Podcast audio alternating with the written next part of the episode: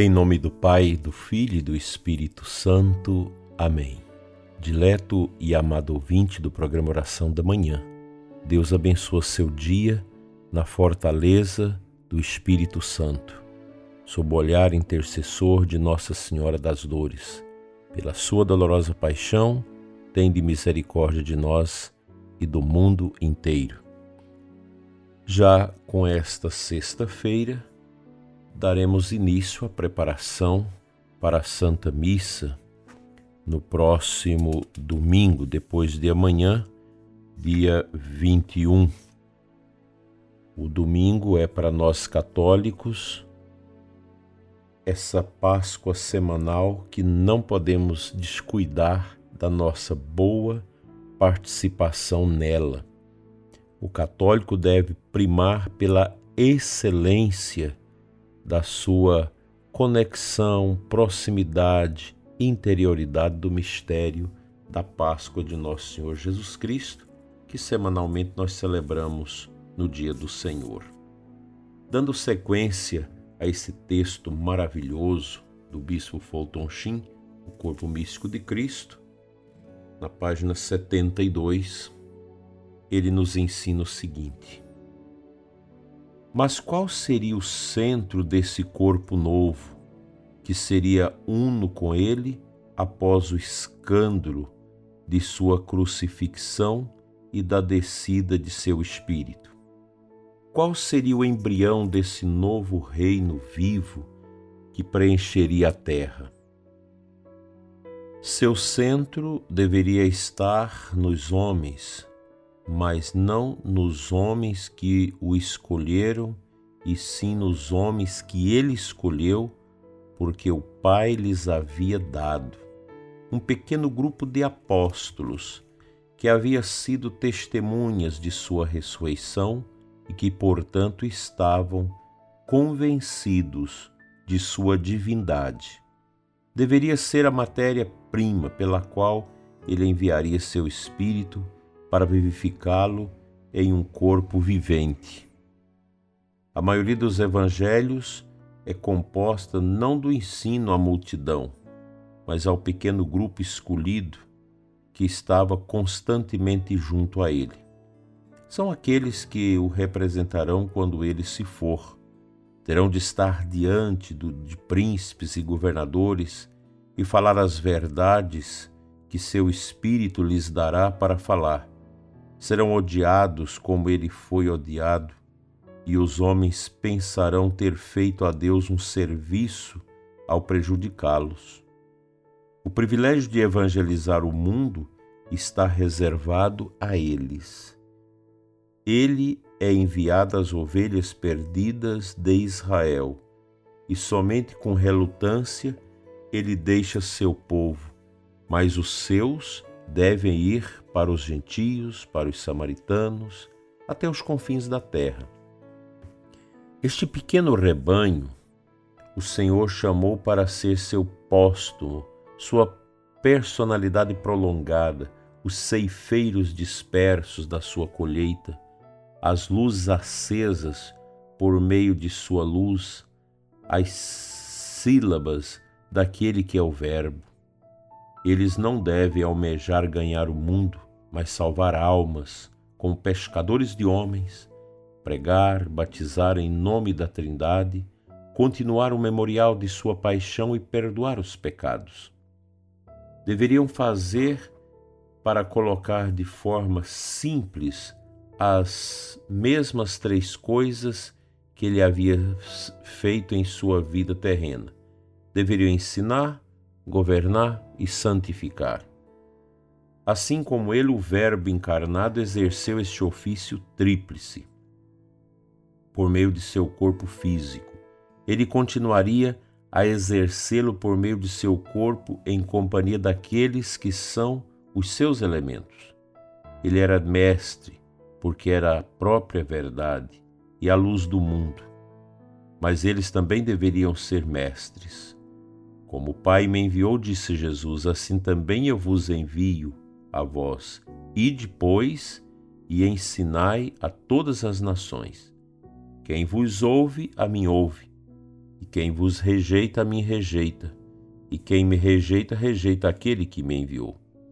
Certamente, se essas palavras significam alguma coisa, significam que, assim como o Senhor ensinou através de sua forma visível de homem, ele continuaria a ensinar através deles, já que a verdade sempre seria dele e não deles.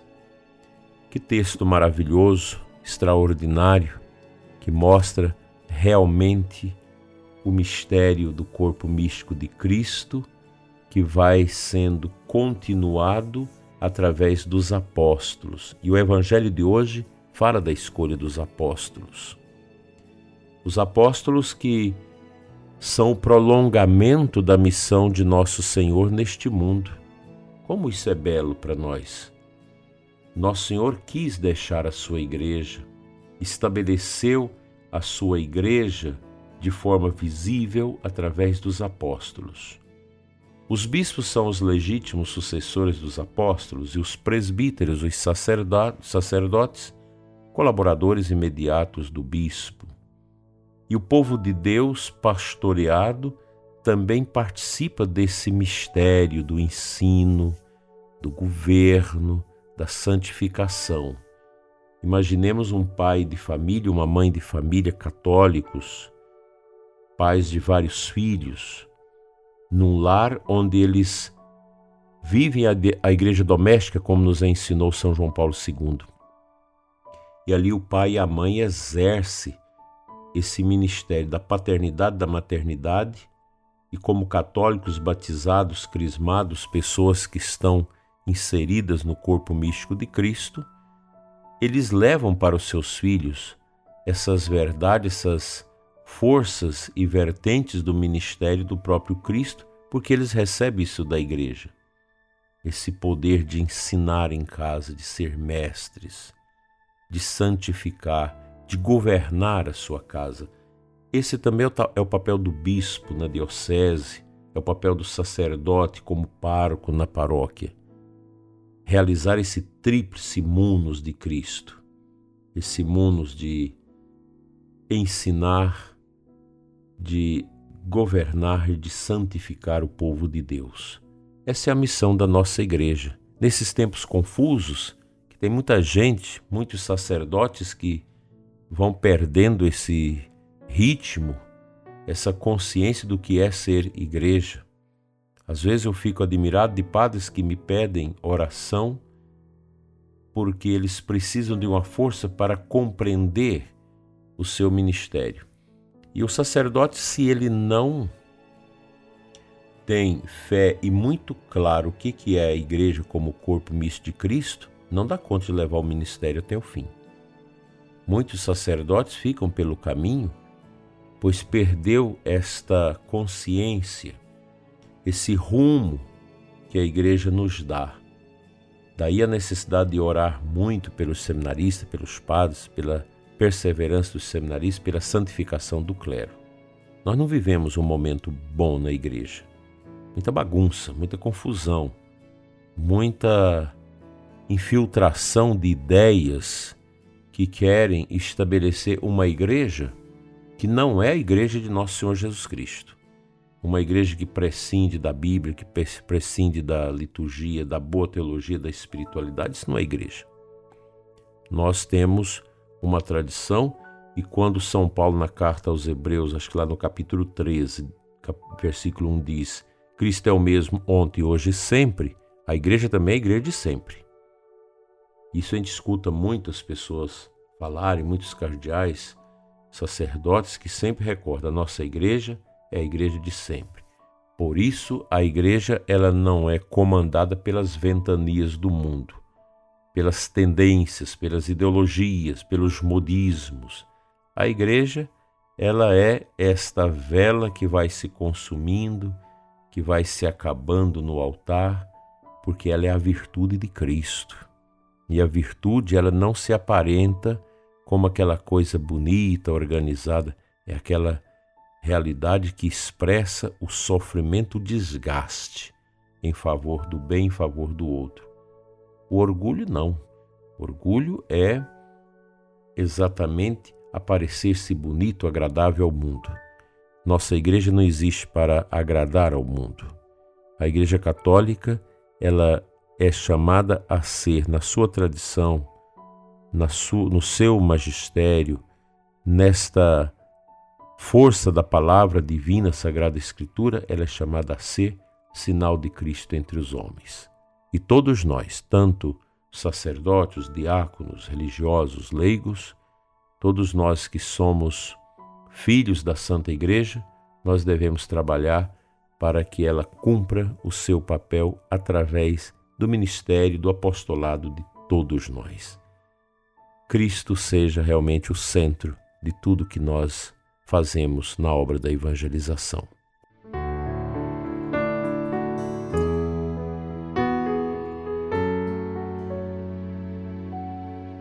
O Santo Evangelho de hoje, Marcos 3, 13 a 19, designou, pois, os doze, Simão, a quem deu o nome de Pedro, Tiago e João, filhos de Zebedeu, aos quais deu o nome de Boanerges, que quer dizer filhos do trovão, André, Felipe, Bartolomeu, Mateus, Tomé, Tiago, filho de Alfeu, Tadeu, Simão, o cananeu e Judas Iscariotes, aquele que depois o traiu.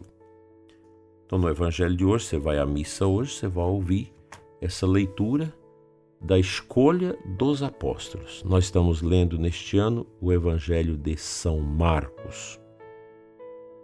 E aqui o evangelista apresenta esse momento crucial do chamado que Jesus faz aos seus apóstolos. Para quê?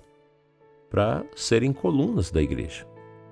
Daí que a nossa igreja é una, porque ela é a mesma igreja em todos os cantos, com o mesmo rito, com o mesmo ensinamento, com a mesma doutrina.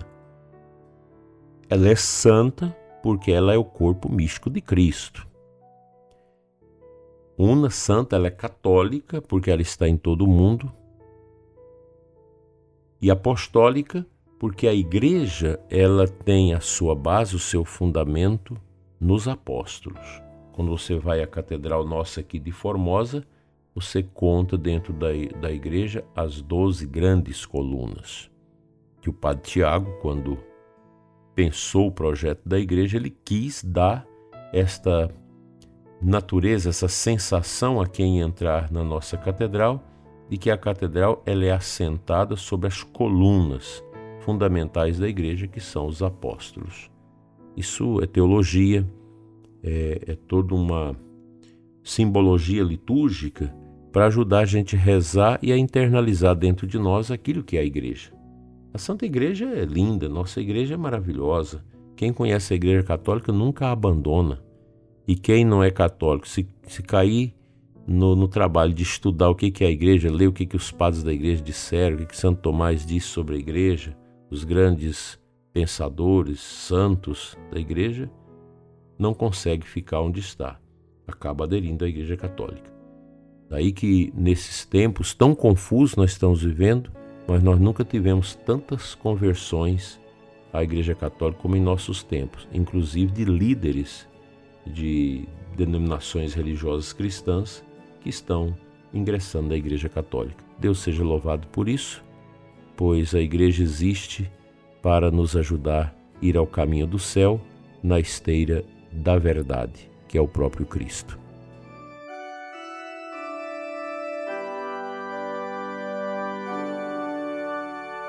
Pai Santo Eterno Deus, nós te adoramos nesta manhã, abençoada de sexta-feira, de sacrifício, de jejum, de penitência. E adoramos, Senhor, por todos aqueles que não adoram, por aqueles que já perderam o caminho da santidade. Anima-nos Abençoa o ouvinte deste programa que está precisando da tua presença, Senhor. Abençoa sua vida, sua fé, para que nada nesse mundo o afaste desta luz que é o teu filho Jesus que nos salva e que nos cumula das bênçãos necessárias para a nossa santidade. Amém. O bom Deus te abençoe e te guarde hoje sempre em nome do Pai, do Filho e do Espírito Santo. Amém. Abençoado dia para você e sua família.